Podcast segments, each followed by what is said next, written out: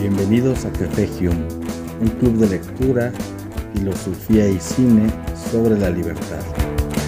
Este es un programa que surge a través de México Libertario.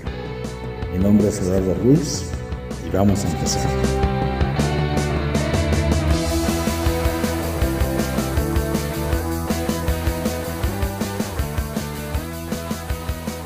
Un cordial saludo, estamos iniciando nuestra siguiente emisión de Café Hume hoy vamos a hablar de una película que está causando mucho revuelo actualmente en los cines, que es Barbie. Para hablar sobre este tema tenemos una, invitada, ella es Rebeca Wittgenstein, ella es eh, colombiana, es columnista en la Liga Libertad y El Bastión Así que bueno, será un gusto platicar contigo, Rebeca. Buenas noches, ¿cómo estás? Hola, buenas noches. Muchas gracias por invitarme. La verdad que es un gusto poder participar de este espacio. Con todo gusto, pues vamos a dar inicio. Mi nombre es Eduardo Ruiz. Eh, Rebeca opta por, por iniciar este conversatorio. Nos va a dar sus impresiones, sus puntos de vista sobre la película de Barbie. Tiene unos 15, 20 minutos. Posteriormente yo lo hago y, y, abrimos los micrófonos a la gente que vaya sumándose para que nos dé sus puntos de vista y opiniones y al mismo tiempo mantener un diálogo abierto con todos ustedes y, con Rebeca. Así que pues adelante. Buenas noches, Rebeca. Puedes iniciar. Buenas noches. Este, es un gusto para mí poder participar de este espacio. Eh, quiero saludarte y bueno, saludar a todos los que están participando aquí con nosotros. Eh, bueno, antes que nada me gustaría poder empezar un poco contando lo que sé y bueno, lo que opino, no solo de la película, sino de Barbie en general y de la historia de la creadora de Barbie, porque considero que eh, toda la experiencia de la creadora está muy enmarcada dentro de la misma película y es parte sumamente eh, necesaria para poder entender el fondo y, lo que quiere mostrarnos ¿no? esta, esta historia. Entonces, eh, bueno, Ruth Handler, que fue quien creó Barbie, eh, fue hija de inmigrantes que vivió en Estados Unidos. ella fue emprendedora desde muy joven emprendió varios eh, negocios hasta que tuvo la idea de, esta muñeca, ¿no? De Barbie, la que todos conocemos ahora. Y creo que es muy importante dentro de lo que es el liberalismo, su historia, porque ella fue una de las primeras mujeres que se hicieron millonarias a sí mismas. O sea, ella no nació en una familia de muchos recursos. Eh, sin embargo, a través de su trabajo y de su propio esfuerzo y de su ingenio logró salir adelante y crear eh, una fortuna, ¿no? Crear una, tuvo una idea que revolucionó lo que era la juguetería en esa época y, logró este, construir incluso una empresa tan reconocida como es ahorita, que es Mattel, porque ella también fue la fundadora de la compañía. Entonces, un poco cómo nace la idea también eh, fue bastante revolucionaria para la época, puesto que en ese tiempo, la mayoría de juguetes para niñas eran muñecas bebés. No existían eh, eh, el estilo de muñecas que por el cual pudieras representarte o proyectarte en una etapa joven o adulta, ¿no? Todas te permitían únicamente proyectarte como madre, como ama de casa, ¿no? Dentro de una familia tradicional de los años 50. Eh, sin embargo, esta, esta mujer se dio cuenta de que las niñas también querían eh, poder proyectarse y poder verse de otras formas, ¿no? No únicamente como madres. Y es ahí donde nace, nace la idea, ¿no? Ella ve cómo su hija jugaba con, con muñecas de papel. O sea, si bien tenía juguetes, tenía muñecas que su mamá le compraba, ella y sus amigas cortaban muñequitas de papel para poder eh, jugar de otras formas, así eh, representarse de, de, otras maneras, sino a lo que las, los otros juguetes únicamente les, les permitían.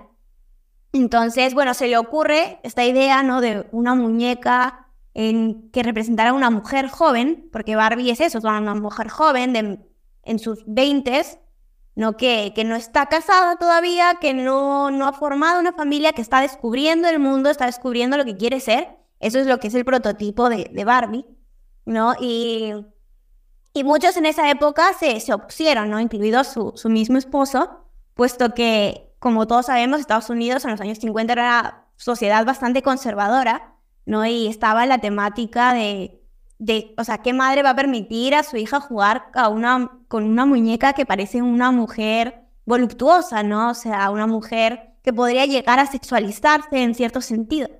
Sin embargo, ella creyó en su idea y, siguió adelante, eh, hizo todo lo que pudo para sacarla, la puso en el mercado y tuvo un éxito rotundo del cual todos sabemos, porque creo que todos hemos jugado con alguna Barbie en nuestra vida o hemos, aunque sea, conocido qué, era una Barbie. Em, y bueno, y creo que eso es muy importante porque se marca en la película, ¿no? Este, este sentido de Barbie como, como un muñeco que revolucionó el mundo, ¿no? Y eso lo vemos desde la primera escena, ¿no? Con, con esta eh, escena de, que, que, representa a Space Odyssey, eh, en la cual las niñas comienzan a romper sus otras muñecas y luego vemos este, cómo aparece esta, esta muñeca, ¿no? Como algo nuevo, como algo eh, innovador. Entonces, y creo que todo eso enmarca un poco el viaje luego de Barbie, ¿no? De, de cómo, cuál fue la idea con la, que con la que se creó y cómo ha ido evolucionando esta idea con el paso de los años, ¿no? Porque si bien se creó con esta, con esta idea de, representar a una mujer joven, también muchos la ha criticado por representar en ciertos momentos estereotipos, capaz no tan saludables, esta idea que siempre se ha, se ha visto de Barbie como que enmarca ciertos estereotipos imposibles de, competir con ellos, que también lo vemos dentro de la misma película. Eh, pero creo que también eh, ha sido un muñeco que ha ido evolucionando mucho con, con las épocas, ¿no? no, no se ha quedado únicamente con estos estereotipos. Hemos visto actualmente que salen muñecas de todos, eh, de, distintas etnias, de distintas características, distintas profesiones, ¿no? Entonces, eh, creo que esto es importante para, para la película y este mensaje que, que es el, eh, uno de los iconos, nuestra frase icono de Barbie, de tú, que, tú puedes ser lo que quieras ser creo que en cierta forma también se enmarca y, es muy representativa, puesto que es parte de la individualidad, ¿no? Que, que yo siento que siempre he creído que, que se enmarca mucho en ese muñeco y que el liberalismo también representa, ¿no? Buscar tu propia individualidad, tu, tu futuro, tu, tu propia felicidad, ¿no? Más allá de lo que la sociedad te quiera enmarcar. Y yo creo que esto también está muy relacionado con los distintos comentarios. O sea, mi, otro punto que me gustaría resaltar y que me ha parecido bastante interesante de percibir con, con la salida de, de, esta película son los eh, distintos puntos de vista que han salido desde distintos aspectos, tanto políticos, ideológicos, porque yo creo que la película hace mucha referencia a la experiencia personal de cada persona. ¿no? Yo creo que con tu experiencia personal eh, vas a darle un sentido u otro a, la película y creo que eso ha sido clave con todo, en todos los discursos que, que, vamos viendo y que se van escuchando porque ha sido muy polémica, como mencionabas anteriormente. Eh, han salido un montón de comentarios, un montón de reseñas, ¿no? Y muchas críticas desde distintos, eh, desde los distintos aspectos. Sin embargo, creo que hay algo que, que sí deberíamos notar, más allá de la experiencia de cada uno, es el tema del extremismo, ¿no? Y de cómo en sí Barbie no se encuentra en ningún extremo como tal. Porque, bueno, personalmente he visto críticas desde tanto de la derecha eh, radical, tanto de la izquierda radical, y creo que de cierta manera es un poco positivo, ¿no? Ver que que ningún extremo llega, ha llegado a apropiarse de la película. Entonces, considero que el tema del individualismo ha sido marcado y, por, eso, y por eso vemos estos discursos tan, tan contrarios ¿no? en, en ambos lados. Entonces, eso sería como que mi primera perspectiva, ¿no? Basándome un poco en lo que yo ya conocía de Barbie, en lo que pude investigar luego. Y luego, y ya centrándome en lo que fue la película como tal, si bien considero que, claro, no es una película para niños específicamente, no está dirigida a niños, eh, puesto que es una sátira, es un tipo de comedia con un humor eh, un poco alzado de tono y que capaz hay ciertos padres que pues, no dejarían a sus hijos ver ese tipo de humor o ese tipo de referencias. Tampoco, en lo personal, tampoco me parece tan fuerte, Entonces, si hay familias que quieren llevar a sus hijos a ver la película, no lo vería mal. Claro que considero que igual esos chistes no son necesariamente apropiados o no los llegarían a entender tampoco muy bien a, ciertas edades.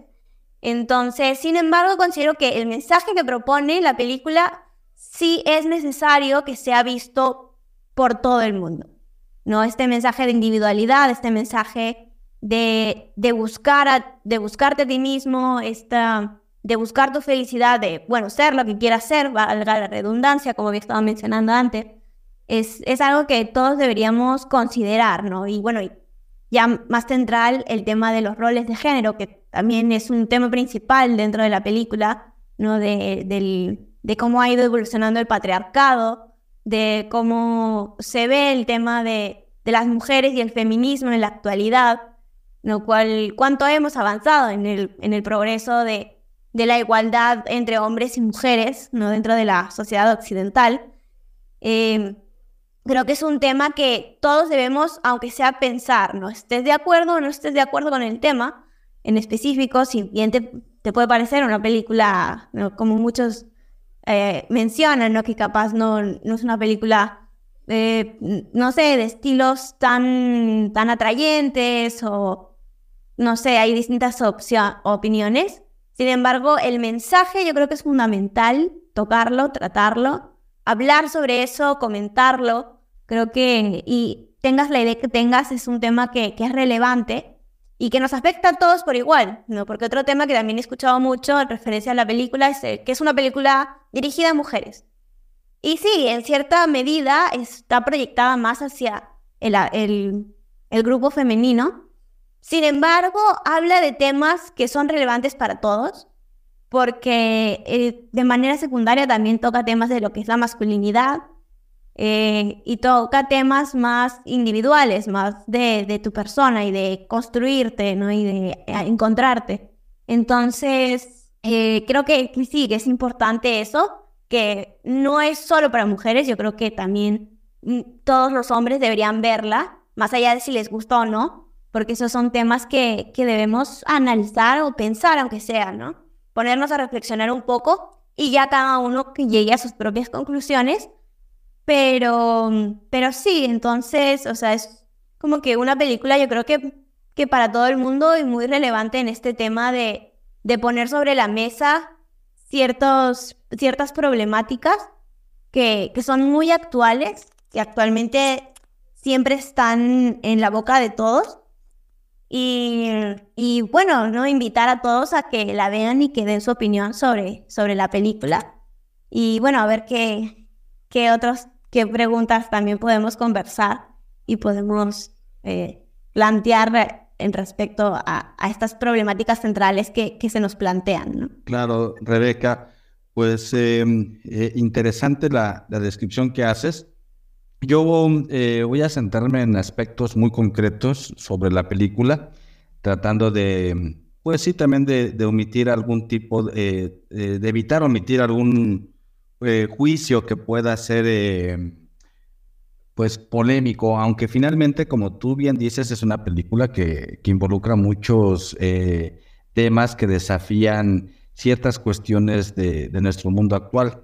Pero antes de, arrancar, con ese punto, me parece interesante. Yo la vi apenas el día de ayer. Creo que la película ya tiene poquito más de un mes en cartelera y la vi eh, precisamente para tener la, charla del día de hoy eh, sobre, la película de Barbie. A mí me parece interesante y algo que han comentado muchos críticos de cine es que el fenómeno de, Barbie eh, hizo nuevamente que la gente acudiera al cine, ¿no? Y siendo una película que se enfoca directamente a un mercado propiamente femenino. También ve, bueno, se veían familias, se veían eh, chicos con sus parejas, con eh, familias eh, completas. Y que es interesante este fenómeno en el, en el cine, porque al, mismo tiempo que está Barbie, está esta otra película de Christopher Nolan, que es Oppenheimer, que la veré la próxima semana, porque la próxima semana vamos a hablar de Oppenheimer aquí en Café Hume. Entonces es muy interesante que la gente vuelva a las, a las salas de cine, el cine lleno prácticamente, aunque bueno, si comparamos a Barbie con Oppenheimer, eh, había una función cada media hora. Pero bueno, me quiero centrar un tanto, un tanto en la película y, señalar algunos aspectos que en, términos generales me parecen interesantes y que de alguna forma también van a, levantar el debate, que como comenta Rebeca es necesario comenzar a, debatir sobre, sobre cuestiones de que una película aparentemente simple plantea también muchos dilemas y problemáticas que, que es necesario replantearse. Eh, quiero partir de algo que también mencionaba en algún otro programa cuando hablamos de Avatar, que si algo tiene el arte o la, la, la creación artística y siendo el cine una expresión, una expresión eh, del, que se le denomina el séptimo arte, hay algo muy importante y característico que debe de tener el arte para ser considerado una obra de arte. Si, la obra de arte no es arte, entonces, ¿qué es? Pues se convierte en muchas otras cosas. Se puede convertir en un producto comercial, se puede convertir en una artesanía, se puede convertir en, en un panfleto ideológico, entre muchas otras cosas. Creo que, creo que Barbie invita a esta, a esta reflexión. Eh, pienso, y esta es una postura muy propia Rebeca y que también invitamos a la audiencia aquí para que dé sus puntos de vista. A mí no me gusta que el arte como tal persiga un emblema moral. Cuando el arte persigue un emblema moral, y cuando hablamos de moral, es decir, qué es lo correcto y qué es lo incorrecto. Cuando el arte tiene esta fundamentación de que le deja poca creatividad al espectador para que emita sus juicios, porque prácticamente la obra está digerida, pues caemos en una disyuntiva bastante interesante. Cuando el arte o la expresión artística se dirige a estos fines, se convierte en una propaganda. Yo pienso que Barbie, en muchos de sus sentidos interesantes que tiene, peca de exceso en el sentido de justificar la historia de una muñeca que se convierte prácticamente en una especie de, parlamento propagandista de lo que es una mm, interpretación del feminismo a través de una, de una muñeca que es, eh, en este caso, que, es esto, eh, Barbie. Voy a tratar de justificar por qué creo que, que, esta película tiene más bien una fundamentación moral e ideológica que una invitación a esa reflexión que claro que podemos, que claro que podemos hacer. Bueno, eh, interpreto que Barbie como tal es un símbolo que a través de una, un, símbolo que tú has escrito, un símbolo que surge en, el, en, los años, a finales de los años 50, en el 59, como un muñeco, como un instrumento del mercado, para definir cierto tipo de roles en la mujer. Está, la, por ejemplo, la, la, la, Barbie doctor, la Barbie maestra, la Barbie embarazada, que es curioso, ¿no? Porque la Barbie embarazada en la película es una Barbie descontinuada. Creo que la película aborda ciertos símbolos que son interesantes para reflexionar y decir, bueno, ¿por qué plantean cierto tipo de posturas? Pero antes de llegar a ese tipo de posturas, eh, yo puedo interpretar que esta película de Barbie nos presenta ahora una nueva Barbie, que es la Barbie feminista. Es una Barbie que comienza a ser una alusión antropológica con, un, con una especie que yo no le llamaría que es un tributo o una alusión a, bueno, por supuesto que es una alusión a Kubrick que nos dice el espacio 2001, cuando están sonando los tambores de la, de la Sinfonía de Strauss de Hacia Zaratustra, cuando las niñas están jugando con las muñecas y son niñas que quieren jugar a ser mamás y lavan la ropa, pero que eso se vuelve aburrido y que el despertar de estas niñas es cuando comienzan a destruir sus primeras muñecas que son prácticamente bebés, es decir, como una renuncia a esa maternidad, una invitación alegórica que se puede hacer en esta primera escena al aborto, por ejemplo, las niñas que destruyen al bebé, las niñas que destruyen ese ideal, y, y pongámoslo como ideal o como idea de la maternidad. Aquí comienza esta nueva odisea de una Barbie, de una Barbie moderna que surge en 1959, donde esta Barbie va prácticamente a decir, la mujer tiene el mundo a su alcance. Y por supuesto que tiene el mundo a su alcance. Está eh, todas estas connotaciones que se han mencionado en las, en las características que tienen los prototipos de Barbie. Pero la Barbie que vamos a enfocarnos es esta Barbie de, de mm, idealizada o estereotipada, que ella misma se, se autodenomina así, con Margot Robbie, pues no puede ser otra Barbie que no sea rubia, ¿no? No, no vemos otra Barbie, sino es la Barbie que es, pero tiene que modernizarse.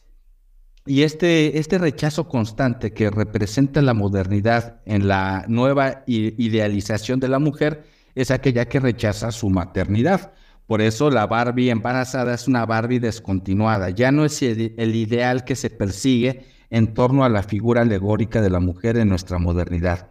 Pero curiosamente yo pienso, a diferencia tuya, eh, eh, Rebeca, eh, pienso que Barbie, más allá de, en, esta película, no la muñeca, sino pensando en esta película, más allá de, de referir estos valores del liberalismo cuando hablamos de la individualidad, pues es más bien es la carencia de individualidad lo que muestra Barbie, porque todas son Barbies. Todas se llaman Barbie todas, y todos se llaman Ken. En el mundo de Barbie Land no hay otra cosa más que Barbie, que es el mundo creado a su imagen y representación, este ideal de lo perfecto. Entonces creo que en ese sentido se aleja un tanto de esta individualidad, aunque claro, posteriormente Barbie va a intentar buscar ese, ese autodescubrimiento de sí misma. Sin embargo, creo que queda un tanto a deber porque no se muestra. Finalmente Barbie en ese mundo perfecto al final vuelve a ser Barbie, la Barbie perfecta, una Barbie unidimensional, una Barbie donde todos son Barbies y es el mundo solamente de, de, Barbie. No hay como tal en mi lectura una interpretación del individuo, porque Barbie solo es una, es un ser unidimensional. No hay, no hay otra cosa, no se deslinda de esa cadena que, que acompaña a ser Barbie como un producto, como una mera artesanía no, no, un, producto genuino. Pero bueno, a lo largo de, esta película creo que también eh, juega con ciertos parámetros que luego no dejan bien parada la intención de la película, muchos huecos argumentales que se van desarrollando, que creo que a veces Barry se pega un tiro en el pie, o bueno, me refiero al, al, guion de esta película. ¿Y en qué, en qué sentido se tira un, un disparo en el pie? Pensemos que Barbie intenta no buscar quién es Barbie, sino Barbie quiere recuperar el mundo perfecto, ese mundo idealizado en el cual el patriarcado la ha eh, constreñido, prácticamente le ha determinado a hacer lo que debe de ser. Y eh, como acompañante tienen a estos Ken, que es el hombre, igual seres unidimensionales porque todos son, todos son Ken, no hay individuos. Pero me parece que este tiro en el pie se refleja cuando los Ken se revelan y comienzan eh, justamente a dejar de ser estúpidos. Todo el tiempo plantean, y es algo que no me agrada mucho, eh, plantean una, una, una controversia de una lucha de sexos, es hombre contra mujer, es bueno y malo. Y es aquí donde este parámetro moral termina siendo bastante excesivo a mi gusto, porque no hay matices, no hay desarrollo de personajes, porque finalmente los personajes son solamente muñecos. Pero cuando estos Ken se comienzan a revelar y que a lo largo de toda la historia habían mostrado una estupidez eh, sumamente evidente, comienzan a, reflexionar. Por ejemplo, hay una escena muy curiosa cuando están viendo El Padrino y este Ken comienza a hablar de Francis Ford Coppola y el sentido del Padrino como una película que ha revolucionado el cine. Y después hay otro Ken que comienza a hablar de finanzas, de mercado. Es decir, estos Ken comienzan a tener voz y comienzan a razonar, cosa que no pasaba antes, pero esto creo que queda de ver en la, en la lógica de la misma película con las mismas Barbies. Las Barbies solo buscan, o en este caso Margot Robbie como Barbie, busca recuperar el mundo que era antes, no crear un nuevo mundo, sino ese mundo específico. Otro tiro en el pie que se da Barbie Pienso que como argumento de la película, obviamente me estoy centrando solamente a la película en estos vacíos argumentales, es que Barbie pierde su propósito y de repente se convierte en un Pinocho que quiere ser una niña de verdad. Y es curioso porque el final de la película muestra que la Barbie que renuncia a ser muñeca, la Barbie que emigra de, de Barbieland y se va al mundo real, es porque quiere tener una vagina. Y yo creía que, que el final, cuando cuando se ve a Margot Robbie que está en un, edificio, yo creí que iba a ir a, tener un trabajo, una Barbie emprendedora que va a crear una empresa, que se va a apropiar de Mattel, porque como tú bien comentas, Barbie creó Mattel, pero no, va a hacer una visita en el ginecólogo, es decir, lo que hace una mujer ser mujer es solamente su vagina. Y eso se reivindica con la visita al ginecólogo, con lo que termina, con lo que termina este film, lo cual me parece algo que deja mucho a deber a este discurso que tú mencionas, que me parece que está dentro de la película, pero que termina escapándose y diluyéndose. acompañado de muchos eh, clichés a lo largo de la misma película que van que digamos, si bien Barbie, como toda como muñeca o como toda película de fantasía, toda película, aun cuando sea totalmente irreal, tiene una lógica dentro de su propia estructura, dentro de su propio universo. Y Barbie lo va perdiendo. O sea, vemos una Barbie gorda. O sea, no, no hay ninguna Barbie gorda. Yo no he visto ningún muñeco de Barbie que sea gorda. Todas son Barbies estereotipadas que sí pueden tener el cabello oscuro, tiene, pueden tener la piel de una mujer negra o pueden eh, ser Barbie latina, pero no hay ninguna Barbie gorda, ¿no? Y, esos sentidos creo que van rompiendo la propia estructura de la misma, de la misma película con estos clichés. Otro cliché también constante eh, que yo creo que se aleja también de una lectura liberal en esta película, es que muestra el capitalismo como algo atroz y nuevamente como algo estúpido.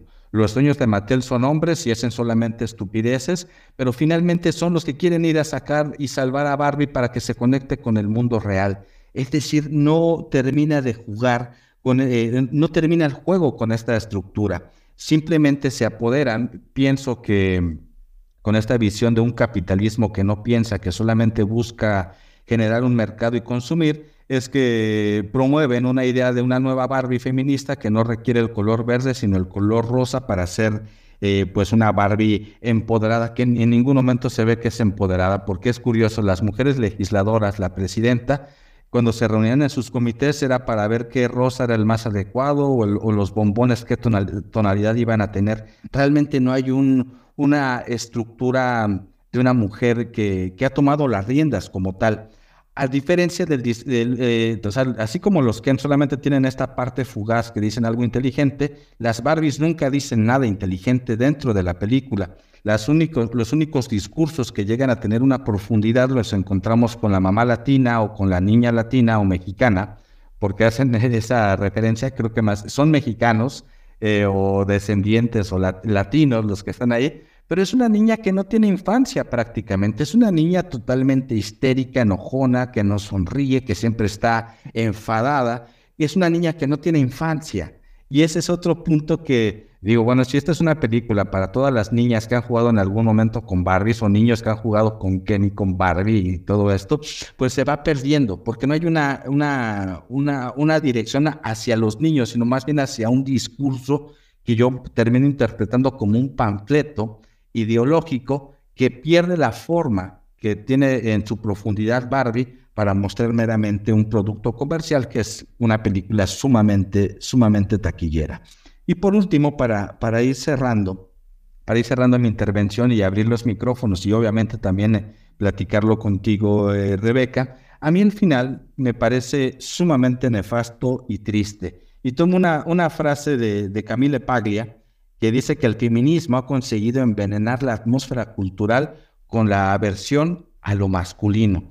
Y me parece lamentable, porque el final de Barbie, cuando quiere recuperar el poder, cuando quiere recuperar Barbieland, lo que hacen es, en lugar de hacer un diálogo, que ese es uno de los elementos vitales del liberalismo, lo que es el diálogo, la razón, el discurso, el argumento, terminan usando, en el caso de la película, una serie de artimañas que podemos hasta interpretar como algo inmoral, como algo antiético, es decir, vamos a hacer que los hombres se destruyan entre sí. ¿Y cómo vamos a hacer para que los hombres o los Ken se destruyan entre sí? Generando, por ejemplo, los celos, generando la traición, generando el engaño, la mentira, una eh, para que inciten a la violencia y generar finalmente una farsa ideológica para que ellas recuperen el Parlamento y establezcan nuevamente la constitución de Barbiland. Creo que esto eh, termina arruinando a mi, a mi criterio, eh, hablando de la película, no tanto de estos contenidos que bien se pueden extraer, creo que terminan arruinando lo que pudo haber sido una película interesante, porque la moraleja que muestra la película, que es totalmente moralista, es divide y vencerás. El fin justifica los, el, el, justifica los medios. ¿De qué manera? Si quieres tener el poder, haz valía de tu seducción, de, de, tu sensualismo con los Ken, para engañarlos, que se conflictúen entre sí, que se maten entre sí y en ese momento ocupar nuevamente el poder. Creo que en muchos sentidos Barbie puede tener aspectos eh, muy rescatables como los que tú mencionas, en el emblema mismo de la muñeca, que puede haber una Barbie doctora, una Barbie maestra, una, y por qué no, una Barbie mamá.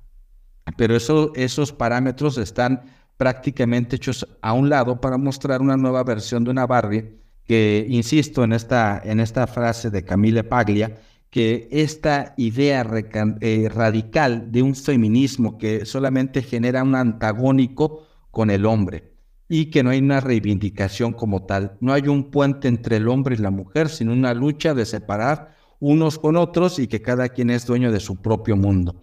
Y curiosamente, el tiro de gracia que se termina dando en la película La propia Barbie está en que en que, en que en Barbieland solamente va a haber Barbies y que los que tienen que buscar su propia identidad en otro mundo que no es ese. Es decir, hay una exclusión total, hay una separación y un antagonismo que es, eh, en, términos rosados, total, totalmente violento y radical. A mí la, la película eh, me, me, decepcionó en muchos sentidos por esos aspectos. Creo que se pueden abordar estos temas de una forma más inteligente e interesante que generar una disputa y una confrontación entre los sexos. Es como si sacaran una película de Max Steel, de este muñeco de niños, y que mostraran a las mujeres totalmente estúpidas e irreverentes, porque en el mundo de Max Steel solamente puede existir Max Steel. Creo que eso queda de ver mucho y, termina generando pues toda una ola también que no fomenta este individualismo, esta eh, perspectiva de quién es cada quien, porque es tan curioso ir al cine y ver a tantas mujeres vestidas de rosa porque se quieren creer Barbie, ¿no? Entonces creo que es un fenómeno bastante interesante, bastante curioso, que deja a mi juicio más preguntas que análisis, pero preguntas que que, se generan desde la propia, desde la propia lectura y el propio análisis eh, un poquito más detenido que, que, la, que la fachada que muestra la película. Yo cierro con esa, esa primera intervención. Em, invito a la gente que está en esta sala, si quieren dar alguna opinión, puedan solicitar eh, levantando la manita virtual para dar su opinión y punto de vista y en lo que alguien eh, quiere dar su, su, opinión, Rebeca, yo te doy nuevamente la palabra y comenzamos un diálogo, si te parece bien. Así que, Gabriel, adelante, por favor. Ah, sí, buenas noches. Eh, ya he participado en otros espacios. Eh, pues mi, mi, mi, opinión es que sí, como dices, estoy más de acuerdo contigo que con Rebeca, en el sentido de que y le dan demasiado poder a una muñeca. Es como si nosotros los hombres pusiéramos toda nuestra autoestima y nuestra... Imagínense, yo soy un individuo que mide unos 70 y pesa 93 kilos, entonces obviamente soy gordo. Y es como si yo le echara la culpa a Goku de, de fomentar un estereotipo. Eso me pareció a mí demasiado tonto, algo que plantea la, la película. Y como dices, eh, hay el, discurso es un discurso bastante progresista y eso le quita bastante a la película. En el sentido de que vemos, este, me parece que está ahí una, una actriz transexual que está haciendo a una Barbie, cuando creo que ni siquiera hay una Barbie transexual. Y sí, hay bastantes puntos criticables dentro de la película y el discurso que dices de, de que se pierde por completo tal vez la intención de, de esta directora en el sentido de que cada uno, de, cada uno como individuo puede buscar su propia felicidad. Porque al final, pues sí, lo que quieren es regresar al matriarcado, por decirlo de alguna forma, y quieren acabar con el patriarcado que ni siquiera existía eh, dentro de, de, del mundo de Barbie, ¿no? Y que eh, todas estas imágenes de que son de por la mamá latina y por eso es la trama, como que sí eh, suena bastante tonto, ¿no? Y al final nos damos cuenta que la mercadotecnia jugó en contra en sí de, de, la película porque vemos a todas las mujeres que, como dices, llegan vestidas de rosa, cuando la película te quiere decir, quítate el rosa y haz lo que quieras, vístate de amarillo, de rojo, de negro, pero no todas llegan vestidas de rosa. Ese es mi comentario. Gracias, eh, Sí, es curioso porque dicen que la mamá latina dice que la Barbie puede ser cualquier mujer, que no tiene que tener una vestimenta especial, sino puede ser cualquiera hasta uno mismo, pero todas se van de rosa.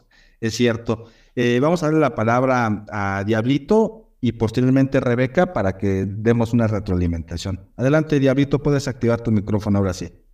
A ver si me escuchan. Uno, dos, tres, probando. ¿Sí me escucho? Sí, eh, sí te habito. Adelante. Ok, gracias. Primero que nada, buenas noches. Gracias por darme el micrófono porque, bueno, nada como manifestar diferentes puntos de vista para, para nutrirnos más como personas y seres humanos.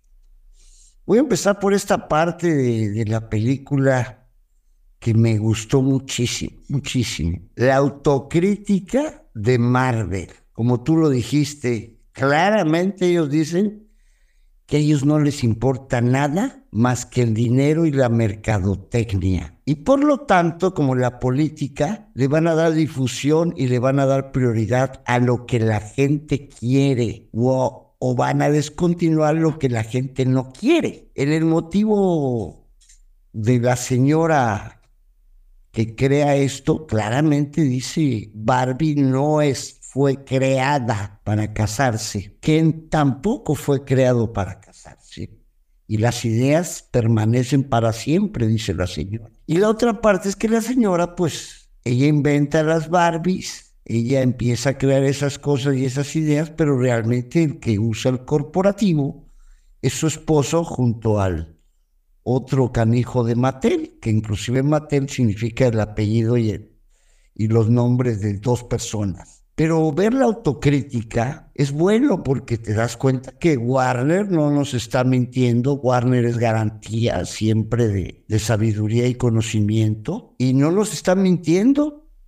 Si a la gente no le gusta la Barbie embarazada, no va a haber Barbie embarazada. Si a la sociedad no le gusta la Barbie gorda, no va a haber Barbie gorda. Así funcionan las cosas. Así funcionamos también en los espacios. Uno busca lo que nos conviene.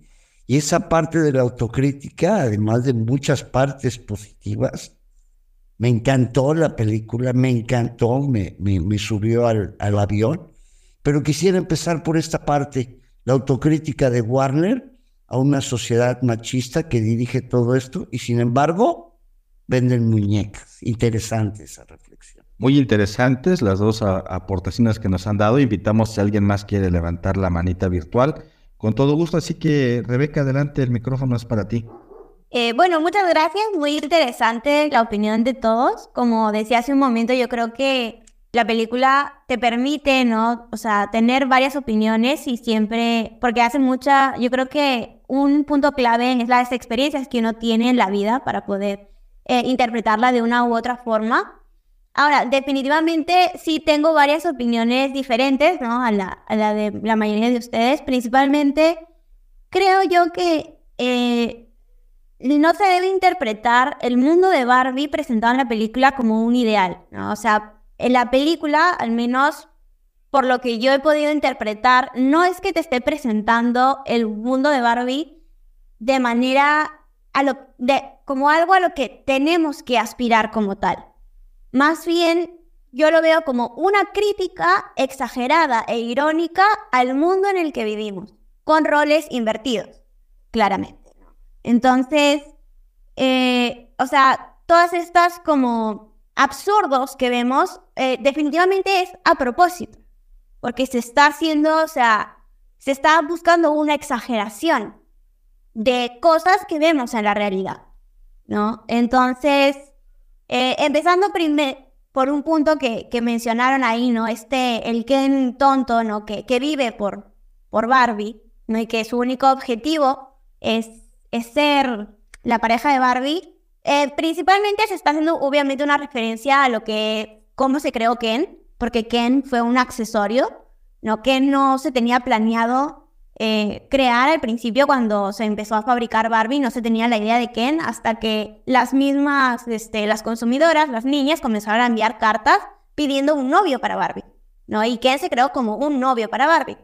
Ahora, yo creo que ahí también tenemos que hacer un poco de reflexión y mirar cómo es la sociedad eh, en la que vivimos y cómo ha sido representada la mujer en todas las en la mayoría de las películas de Hollywood que, que tenemos presentes. En muchas de las películas, eh, las mujeres solo participan como pareja, no solo representan la parte romántica del protagonista, ¿no? O sea, lo hemos visto en películas como Misión Imposible. La misma Margot Robbins hace un papel similar en El Lobo de Wall Street, donde su único papel es un papel altamente sexualizado, que solo es la esposa de Leonardo DiCaprio, e incluso en el mundo financiero no vemos a ninguna mujer, ¿no? Entonces, definitivamente este rol de Ken puesto en este, en este papel, y yo lo interpreto como una representación de eso que vemos en la realidad actual, ¿no? Y incluso saliendo de las películas, porque es una película, ¿no? O sea, al fin y al cabo la autora, la, la directora puede poner a Ken como, como quiera, ¿no? Pero yo creo que también podemos este, pensar un poco en cómo la mujer ha sido vista en la sociedad como tal, ¿no? O sea, hay que tener presente que en muchas sociedades, en muchos países, la mujer ni siquiera tiene permitido, conducir, ¿no? No tiene permitido estudiar, no tiene permitido ejercer un oficio. O sea, ¿qué es lo único que tiene permitido? Ser madre y vivir para el hombre, para su esposo. Entonces, yo creo que esto, este papel que representa Ken aquí, es una crítica a eso. Y por eso a mí, o sea, personalmente no me parece mal que lo pongan así. Incluso tampoco creo que la intención de la película haya sido poner a Ken como un mero juguete, instrumento, justamente por lo que se ve en la película al final. ¿no? Cuando Barbie claramente le dice que él no tiene por qué ser solo Ken, ¿no? Él puede ser quien quiera ser también, ¿no? O sea, él tiene la libertad de, elegir quién quiere ser, ¿no? Y, eso es una reivindicación que a mí me parece muy fuerte, o sea, muy importante y muy significativa, ¿no? Y, dentro del propio personaje, ¿no? Porque vemos que este personaje no estaba contento tampoco en su papel de, de, de ser el novio de Barbie, ¿no? Porque Barbie no le hacía el caso, no le daba la atención que él quería y se veía frustrado. Y justamente por esta frustración que él sentía al verse comprimido en este rol, vemos que, que monta un mundo que, que tampoco funcionaba, ¿no? E incluso, claro, o sea, al final vemos que la sociedad de Barbie cambia y no cambia del todo, ¿no? O sea, como mencionabas, eh, si bien les dan cierto poder a los Kens, tampoco es que se lo dan completamente, pero también yo creo que eso es intencional y va a una crítica a la sociedad en la que vivimos, como todo lo anterior, puesto que, o sea, las mujeres tampoco se las dejó ser presidentes de un día para otro, ¿entiendes? Fue un proceso paulatino, ¿no? A las mujeres primero se les concedió el voto, luego se les dejó estudiar, luego se les dejó trabajar, y actualmente ya podemos ver un número oh, de representación que va avanzando en presidencia y en otros cargos, ¿no? Pero tampoco, no es como que de un día para otro todas las mujeres ya podían acceder a, las profesiones que querían o a los eh, espacios que querían. Entonces, yo creo que esta parte de la película hace representación de esto, busca criticar esto, ¿no? Busca eh, ver el mundo de una manera exagerada, sí, porque justamente es una película de cierta forma satírica, es una película de comedia, ¿no? Que busca eh, dramatizar y exagerar todos estos aspectos sociales, ¿no? Entonces, bueno, empezando por ahí, ¿no? Esa sería mi opinión en ese sentido. Eh, y luego, eh, sí, no sé si, si quieren comentar algo más o... Claro, Rebeca. Em, antes de, quiero dar un, un, punto de vista y le doy la palabra a Diablito y después otra vez a Gabriel. Invitamos a más personas a que también den su punto de vista. Antes de eso, eh, quiero hacer un breve comentario sobre las actividades que realiza México Libertario. Y eh, el día de mañana, mañana martes primero de agosto, se va a realizar a las 7 de la noche en México, 10 eh, de la noche en Argentina, un conversatorio a través del Facebook, Facebook Live de México Libertario o de YouTube de México Libertario con el tema de ¿sirve de algo el etiquetado alimenticio? Y va a estar el maestro Federico Rubli para hablar sobre este tema mañana a las 7 de la noche hora de México, 10 hora de Argentina, en las redes de México Libertario. Bueno, quiero eh, comentar algo al, respecto de estas dos eh, participaciones muy interesantes de Gabriel y Diablito y ahorita les volvemos a pasar la palabra. Y hay otra persona por aquí también solicitándola. De una vez voy a activar su, que es Marcio. Entonces, eh, después de que quiero dar un punto de vista, le doy la palabra después a Diablito, a Gabriel y a Marcio. Bueno, eh, en relación a, estos dos comentarios, a lo que menciona, menciona Diablito, me parece muy interesante esta expresión que, que, menciona, que generalmente solemos vituperar estos estándares de belleza y criticarlos porque quieren promover algo que es totalmente idealizado. El cuerpo de la muñeca Barbie está totalmente idealizado y solamente podía ser representada por alguien como, como Margot Robbie. No podía ser otra otra, otra actriz porque no, no, no caben las zapatillas o en los zapatos de tacones de, de Barbie, ¿no? Y me parece que es muy valiosa esta, esta interpretación. Y para ello quiero hablar sobre otra película que, que se llama Pearl, la, la, recomiendo. En esta película de Pearl es una, una chica que viene, vive en, en, una fantasía, digamos, en un mundo como el de Barbie. Vive en una granja, platica con los animalitos, ve, baila con el espantapájaros, muy, mucha alusión al mago de Oz. Sin embargo, esta, esta niña comienza a enfrentarse a una realidad que es sumamente atroz y comienza a descubrir también cierto tipo de maldad que la acompaña. En el caso, en el caso de, la película de Pearl, de esta, esta chica, eh, que si bien no es una heroína, más bien es un antihéroe, porque comienza a hacer eh, una, serie de actos totalmente atroces, comienza a decir que el mundo tiene la culpa por ser ella lo que es. Comienza a culpar a otros por no ser la actriz que, que ella desea, por no ser eh, tan bella como, como ella quisiera y comienza a culpar al mundo. Creo que uno de estos puntos dentro de la película de Barbie también queda totalmente negado. No hay un despertar en el desarrollo del personaje. Es decir, el personaje solamente quiere regresar al mundo perfecto. ¿Cómo? No lo sabe, solamente sabe que tiene que regresar al mundo perfecto, ese mundo plástico, que sí es una realidad totalmente ideal, porque ni siquiera toman agua, ni siquiera les, eh, cae el, agua en la regadera, eh, pueden flotar como flota una muñeca. Y la reconstrucción de ese paralelismo del mundo real con el mundo de Barbie queda totalmente limitado, porque quiere regresar a lo ideal. No es decir, eh, no hay un pensamiento propio, sino regresar a lo ya hecho dentro de esa estructura ya preconcebida. Y creo que ahí no hay como tal una evolución, porque la única evolución que tiene Barbie es cuando decide convertirse en Pinocho, es decir, ser una, una niña de verdad. Y una niña de verdad es aquella, como mencionaba hace ratito, en zona de burla, pero no, no, no, no burla en un mal sentido, sino porque me parece un argumento muy pequeño de decir que la mujer termina siendo mujer por tener una vagina. Entonces, y, que se refleja en la visita al, ginecólogo.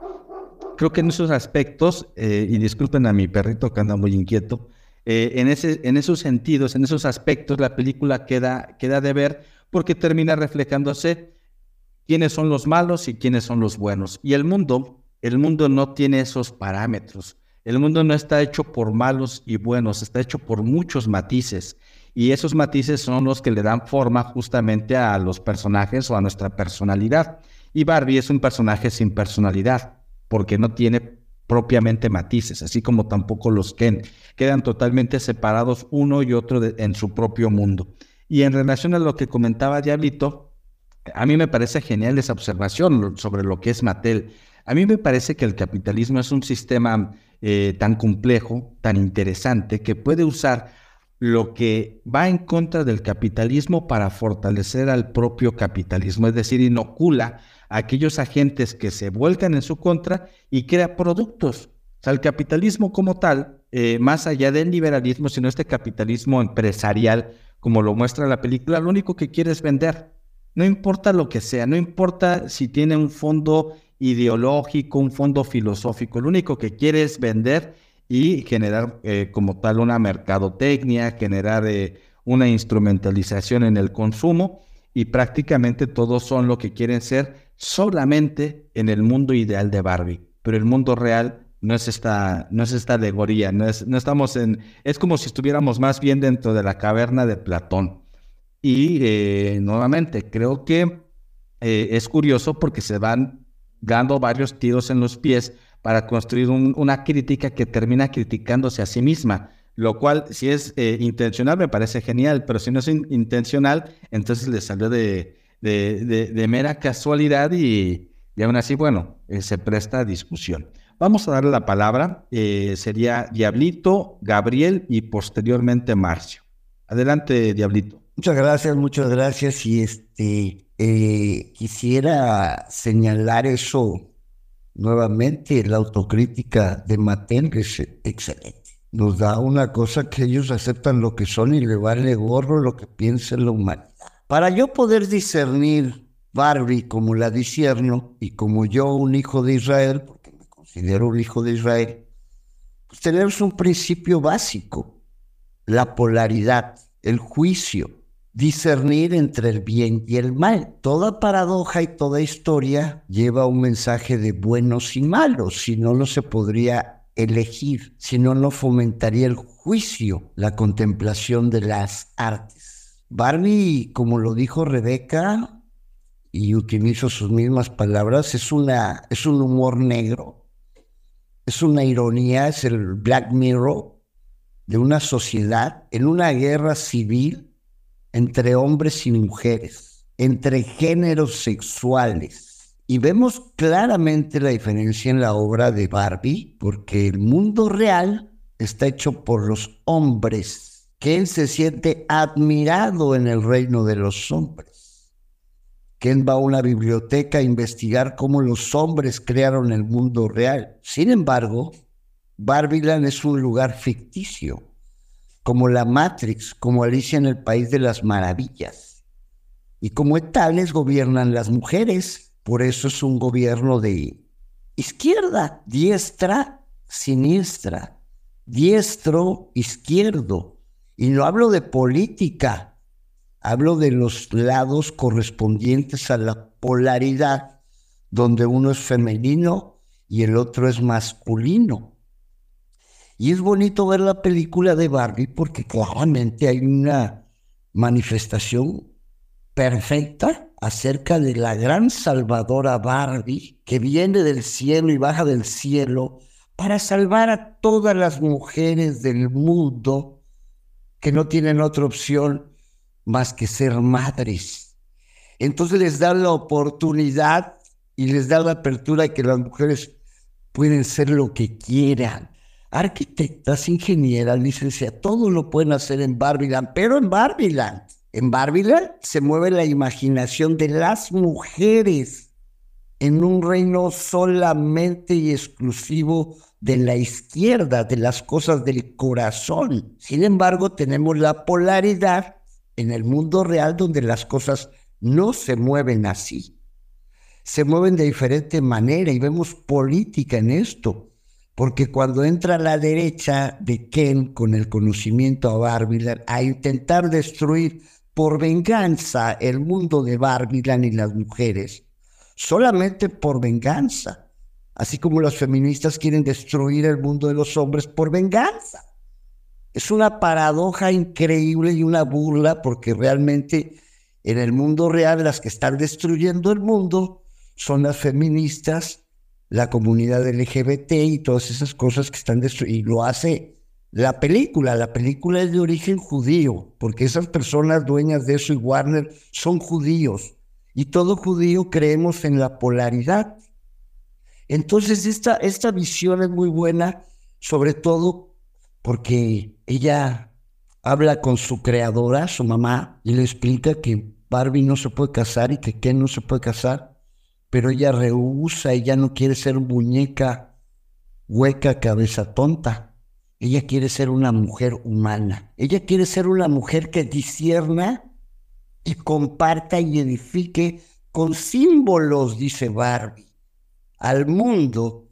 Y ella agarra y como en la Matrix, Ahora sí, porque la primera parte no lo hace, agarra el guarache y se pone el guarache, pone los pies en la tierra y decide ser mujer, ser una ser humano mujer. Y lo primero que hacer es que tiene que ir al ginecólogo para que le explique qué es ser mujer y por qué no, como ser madre, porque ella viene de una filosofía que ser madre era una vergüenza. Todo lo que encierra a Barbie es muy bueno, es positivo y además, para reconocer una obra judía hay que pensar de cierta forma como judíos. Y la cábala y la interpretación de los símbolos y más Netflix, Warner, todas estas cosas, pues son judías, entonces siempre tienen un contexto intelectual de derecha y de izquierda, de bien y de mal, de superhéroes y de malos. Es el juicio, necesitamos tener juicio y etiquetar para poder diferenciar y discernir las cosas. Gracias, aquí quedo por el momento. Gracias, Diablito. Vamos a darle la palabra a Gabriel y después a Marcio. Ah, bueno, Diablito creo que hace ese juego de palabras porque, sin ánimo de ofender, el judaísmo, el cristianismo es bastante socialista, es bastante comunista. Entonces yo creo que, que por eso este, hace ese juego de palabras. Y otra cosa que se me había pasado comentar es que creo que al final la película termina empoderando más al hombre que a la mujer, en el sentido de que le dice a Ken, ¿no? Barbie, pues tú puedes hacer, puedes ser lo que tú quieras, ¿no? No ser necesariamente mi novio. Y lo vemos con las, estas, este, ¿cómo se llaman? Estas sudaderas que, que dicen, I am Ken enough, así como el juego de palabras de que soy suficiente Ken. Y creo que, creo que al final pues termina empoderando más al hombre que a la mujer. Ese es mi último comentario.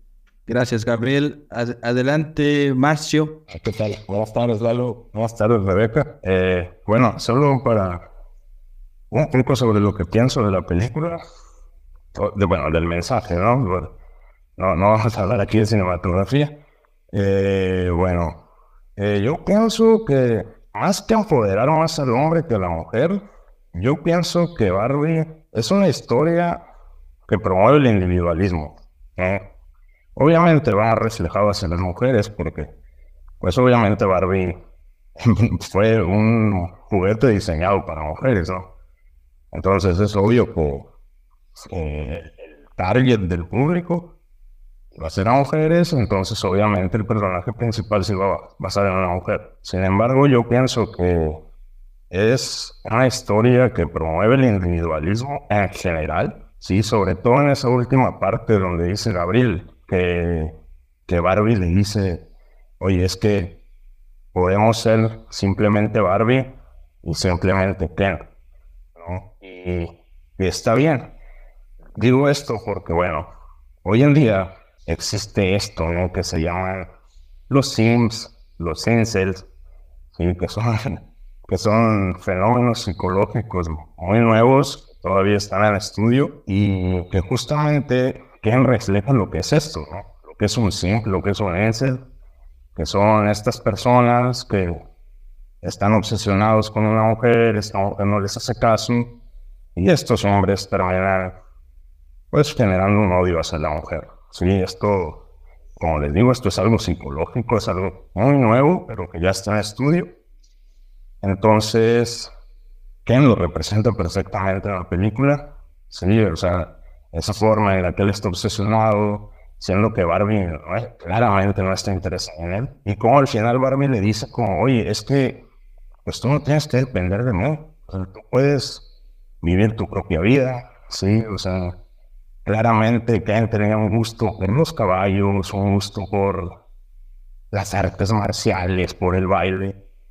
Y él jamás reflejaba esto, ¿por qué? Porque él, su intención siempre fue estar detrás de Barbie y que Barbie le hiciera caso. Entonces yo pienso, bueno, como yo lo veo, pues obviamente, ¿no? La apreciación del arte es algo completamente subjetivo, algo que todos vamos a tener una visión distinta de, de la película, pero yo pienso que es algo que impulsa la individualidad y puede ser tanto para hombres como para mujeres. Y otra cosa que quiero mencionar, eh, justamente de lo que hablaba Rebeca, ¿no?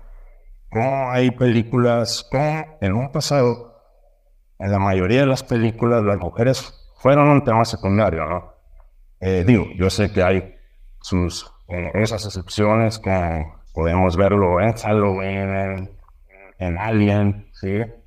Y muchas otras donde, donde el personaje principal fue una mujer, una superheroína de Wonder Woman, etcétera, pero en general fueron muy pocas estas películas, realmente. Y no tiene nada malo, sí, o sea, a fin de cuentas es arte. Y en el arte se puede hacer un mundo como tú quieras.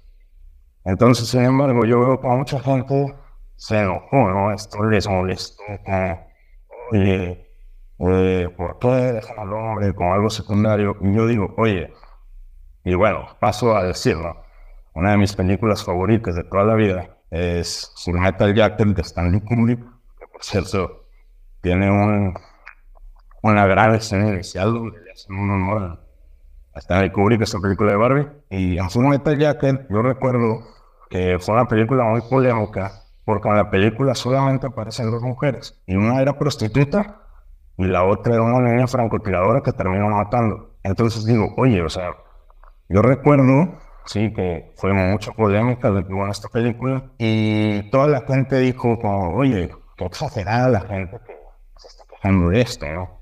A fin de cuentas es una película. Y bueno, yo, oye, que se quejan de esto en Barbie, pues digo lo mismo, oye, qué exagerado. A fin de cuentas es una película, no pasa nada. Sí, yo no creo que Greta Gerwig tenga ese pensamiento realmente de que los hombres seamos un producto secundario, sobre todo porque ella está casada, su esposo es un gran escritor de, de cine y justamente él le ayudó a escribir el guion. Entonces, yo no creo que ella tenga ese pensamiento realmente, sino que, como dice Rebeca, ¿no? es una sátira y claro que se tenía que exagerar todo esto.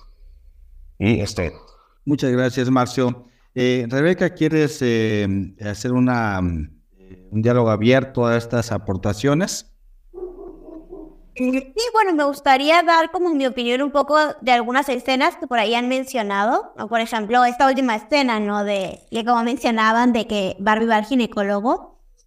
Y, o sea, a mí definitivamente es, yo creo que ahí se juega mucho con tanto la muñeca, ¿no? Con el concepto de ser muñeca, ¿no? Y de cómo era la muñeca, pero también creo que el representar que va al ginecólogo, al menos por ejemplo a mí como mujer, ¿no? Y, y yo creo que a muchas mujeres sí les ha pasado el tema, ¿no? De que, de darte cuenta de que un poco lo que es el crecimiento, ¿no?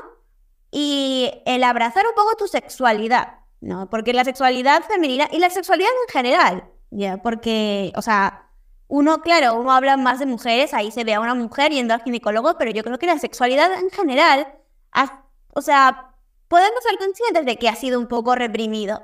Y el decir que uno va al ginecólogo, va al doctor, va a, la urologa, es, a veces no, no lo dices así nomás. No es algo que, que todo el mundo hable, ¿no? No, es, no es igual decir que ha sido al, al tu médico de cabecera de que, que ha sido un ginecólogo.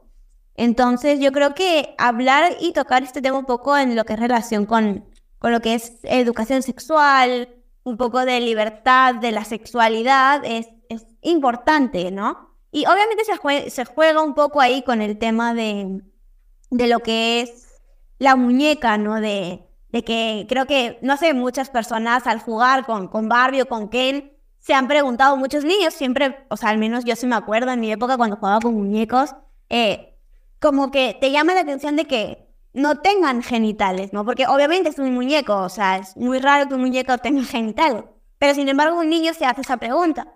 Entonces yo creo que ahí se busca jugar un poco con esto, esta representación de que ya no es una muñeca, ahora es una persona real y que se preocupa por su salud, ¿no? O sea, y a mí, yo al menos cuando vi esa escena, yo lo vi desde esa perspectiva, ¿no? Y que me parece necesario que, que se toque en una película, sobre todo tan comercial, ¿no? Que sabes que mucha gente, o tienes la perspectiva de que mucha gente la vea, ¿no? Entonces, eh, sí, bueno, ese sería como mi comentario en relación a esa escena. Y, y, y sí, o sea, yo creo que, como decían, eh, tampoco considero que sea una película completamente como polarizada, ¿no? No es que esté...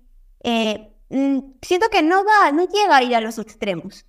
Justamente remarca mucho, como decía Marcio, lo que es la individualidad de buscarse a uno mismo, ¿no? Porque eso es lo que termina siendo Barbie, ¿no? O sea, Barbie deja atrás su mundo, si bien lo que al principio, como mencionabas, busca regresar a este mundo ideal que ella tenía, se da cuenta que, y, y a mí me gusta remarcar eso, que el empoderamiento en sí no es necesariamente tener poder, ¿no? No es tener poder dentro de la sociedad, no es ser presidente, no es ser congresista, no es eh, tener un cargo representativo, ¿no? El verdadero empoderamiento empieza por uno mismo, creo yo, por descubrirse a uno mismo. Y, yo creo que es algo que, Barbie sí quiere representar, sí busca representarse eso en la película y es algo que yo sí valoro bastante de, de, esta parte de la película.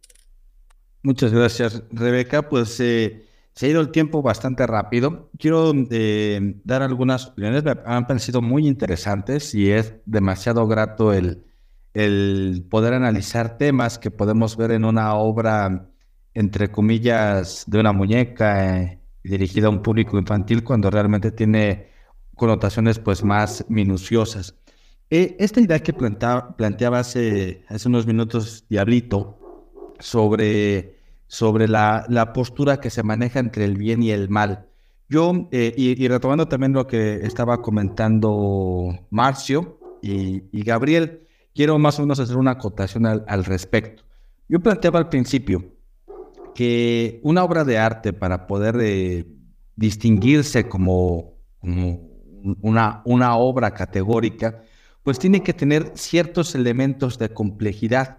Cuando una película, cuando una novela, cuando cualquier tipo de, de, obra creada o de, sí, de, obra creada por el ser humano persigue cines totalmente blancos y oscuros, creo que deja a deber. Es decir, aquel que muestra solamente lo bueno y, estos son los malos, así como se maneja en el socialismo. Estos son los, los, los buenos, es el, el, pueblo afligido, son los desamparados, porque hay otros seres malvados que son los capitalistas que hacen que cada quien se quede en esa miseria por siempre.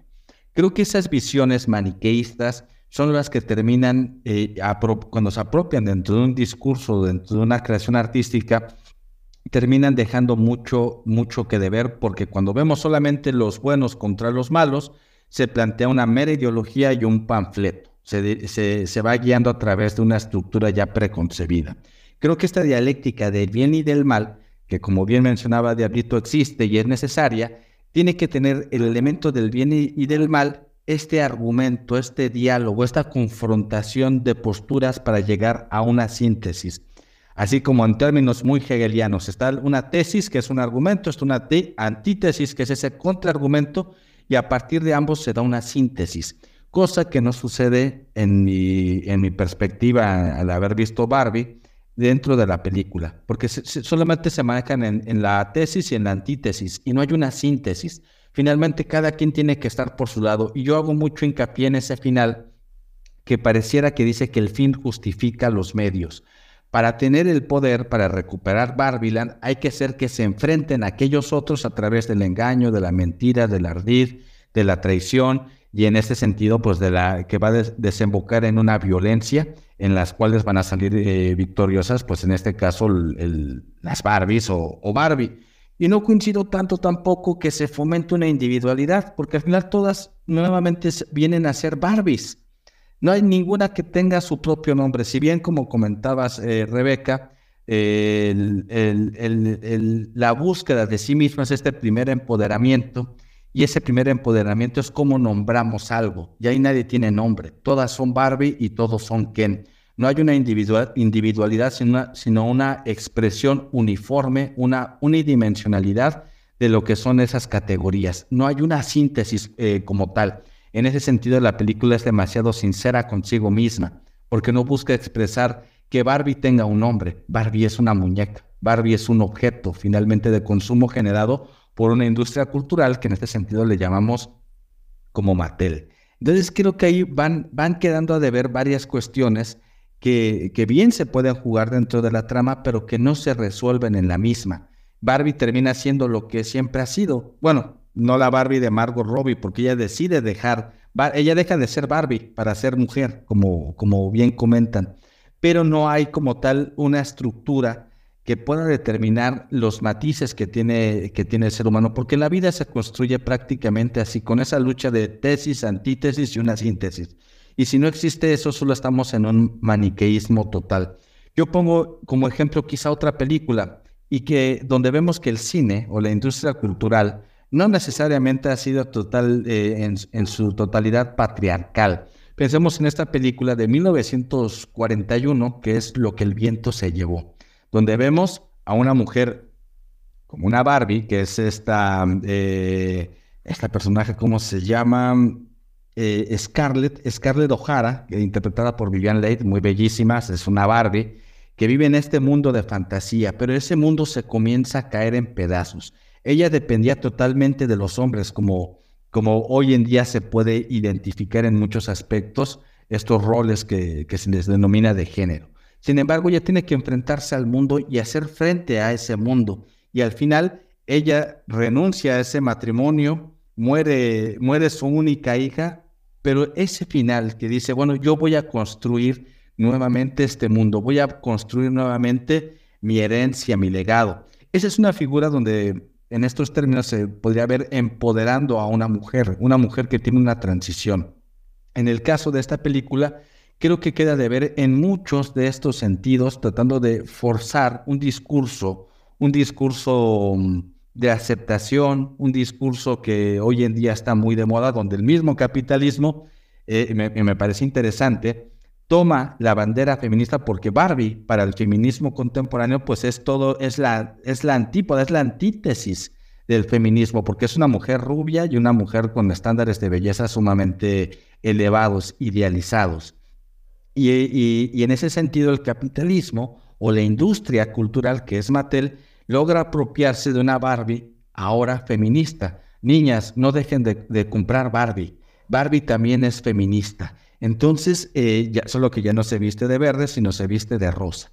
Me parece interesante, me parece interesante todos estos bemoles, todos estos matices que se pueden identificar, pero creo que como tal, una obra de arte, para ser identificada como tal, un autor puede decir lo que quiera, pero para que la obra se convierta en una verdadera expresión artística, tiene que tener un ápice de genialidad. ¿no? Ya mencionaban a, Kubrick, que juega justamente con este humor ácido muchas veces. En Full Metal Jacket es una gran, gran película donde vemos ese tipo de, de, de, toques que van desde un lado, después al otro, la ironía, los clichés, etcétera, pero construido de una forma magistral. Y creo que Barbie cumple como un buen producto y final Barbie es un producto, Barbie es una muñeca que intentó hacer en esta película una reflexión filosófica sobre muchas cuestiones que nos dejan aquí hablando precisamente de todos estos temas. Pues bueno, vamos a ir perfilando algunas conclusiones. Eh, vamos a darle la palabra a Diablito y posteriormente Rebeca, si gustas eh, dar alguna conclusión en esta charla, que ya nos está llegando el tiempo encima, ha sido bastante grata, y damos un cierre. Así que adelante, Diablito. Muchas gracias, mi amigo. Y este, ya van dos veces que escucho que dices eso y es muy importante ese punto. La forma en que las Barbies, en que las mujeres recuperan el poder en Barbieland.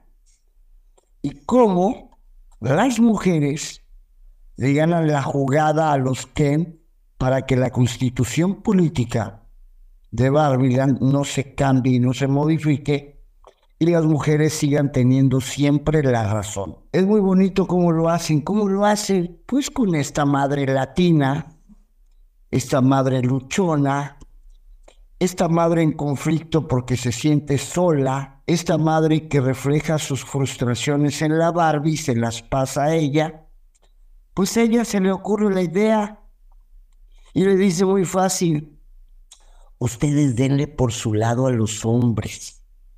Y ya que los hombres caigan, entonces ahí los traicionamos. Inclusive se ve una pelea de dos grupos de hombres porque logran las mujeres hacer que se enfrenten los hombres unos contra otros, los Ken. Y ahí está el grupo de Ken y de Doll. Y en la actuación, claramente Doll se ve poco femenino, inclusive se ve homosexual en sus en sus movimientos, en sus rasgos, y el otro que pues se ve más masculino y quiere ser el novio de la mujer X. Entonces ahí es donde también hay algo de realidad, que es la forma que las mujeres logran desintegrar el mundo real de los hombres, enfrentando a los hombres masculinos con los hombres femeninos. Y así es porque si hacen eso. Es un gozo en la mujer ver pelear a los hombres por ellas. es un gozo en la mujer es una forma de hacer las cosas. Lo veo en muchos espacios. Les encanta esa forma. Y los hombres, con tal de enamorar a una mujer, pues le hacen caso y podrían atacar inclusive a otro hombre y, y exterminarlo. Por quedar bien con la mujer, porque ambos hombres buscamos estar con las mujeres.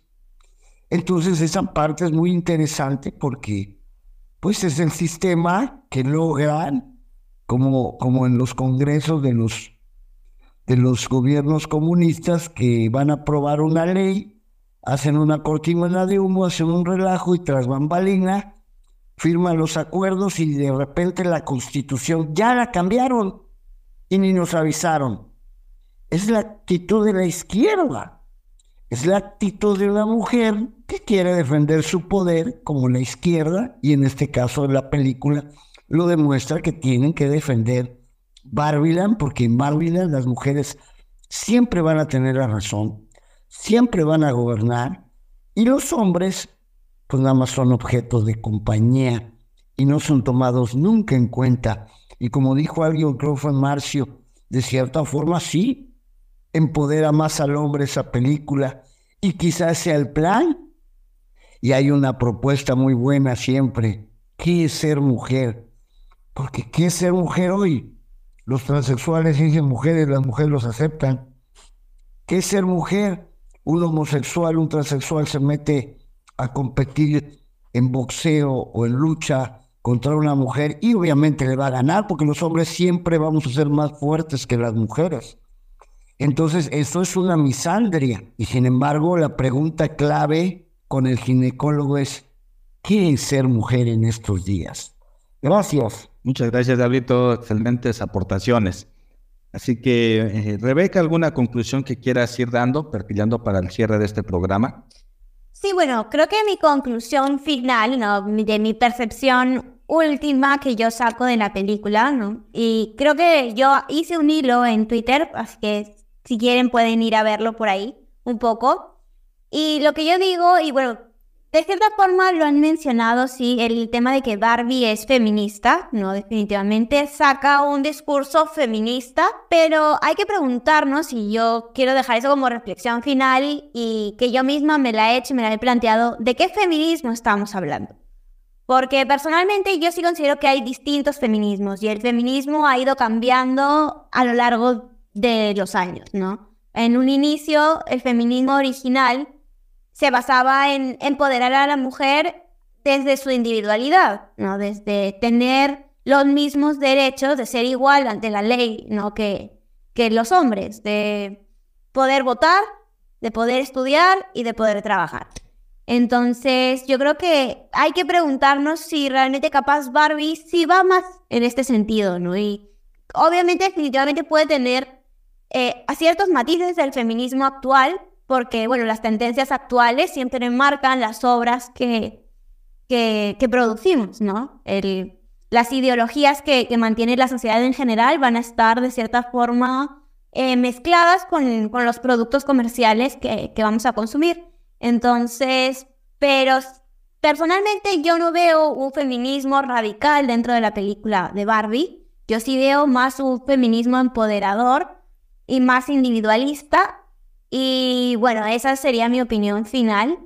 Y, nada, bueno, muchas gracias más bien por sus opiniones. Creo que, que siempre es muy enriquecedor poder escuchar eh, que, cuál es la perspectiva que tienen las distintas personas y poder así enriquecer el propio, la propia opinión. Entonces, nada, muchas gracias por invitarme y por su, la participación y los comentarios que han dado todos. Creo que han sido muy, eh, ilustrativos y bueno, nada, eso. Muchas gracias. Gracias, Rebeca. Creo que puede tener un último comentario, Diablito, si pudiera ser eh, breve, por favor. Sí, gracias. Pues agradecerles primero que nada, mi amigo, este, yo te he seguido desde pues, hace unos meses y bueno, es la primera vez, quizá la segunda que tengo la oportunidad de participar contigo. Te agradezco mucho y pues lo único que puedo decir es que Barbiland existe, la misandria existe, el odio contra el hombre existe y también algo real, que este mundo fue creado por los hombres y obviamente para nuestras hijas, para las mujeres, para hacer algo positivo en el mundo. Y eso no las descarta, pero sí las obliga a entrar al mundo real con las reglas y las normas y las leyes del mundo real.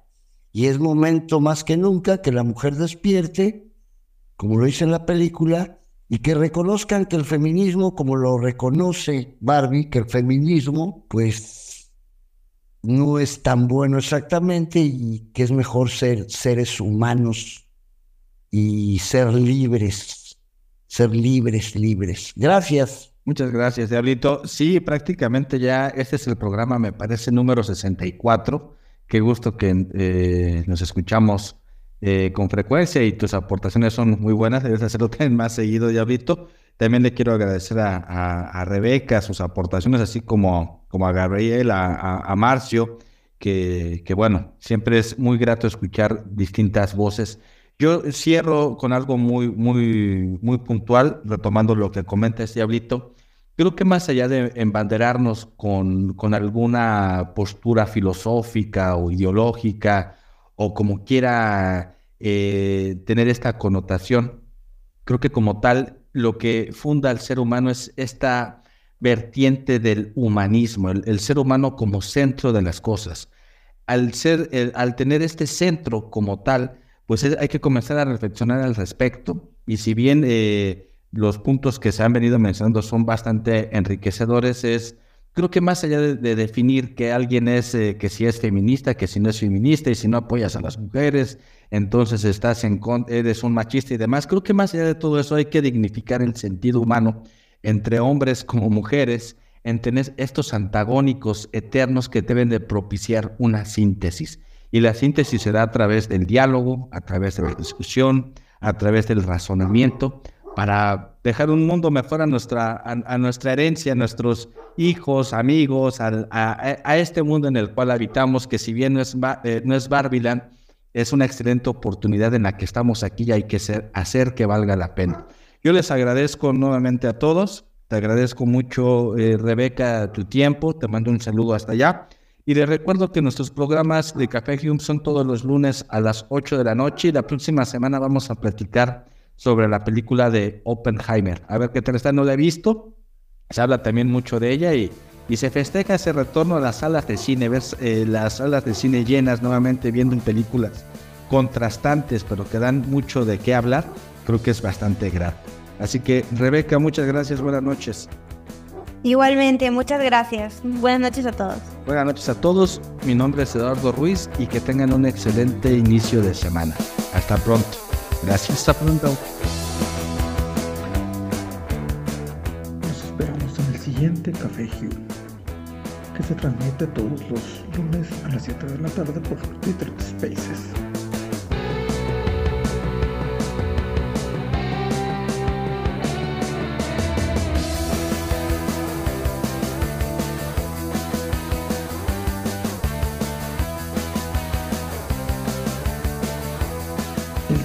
Tema de entrada es de Juan Tolentino y el grupo Sex Sabbath. Y agradecemos especialmente a Roberto Brenes.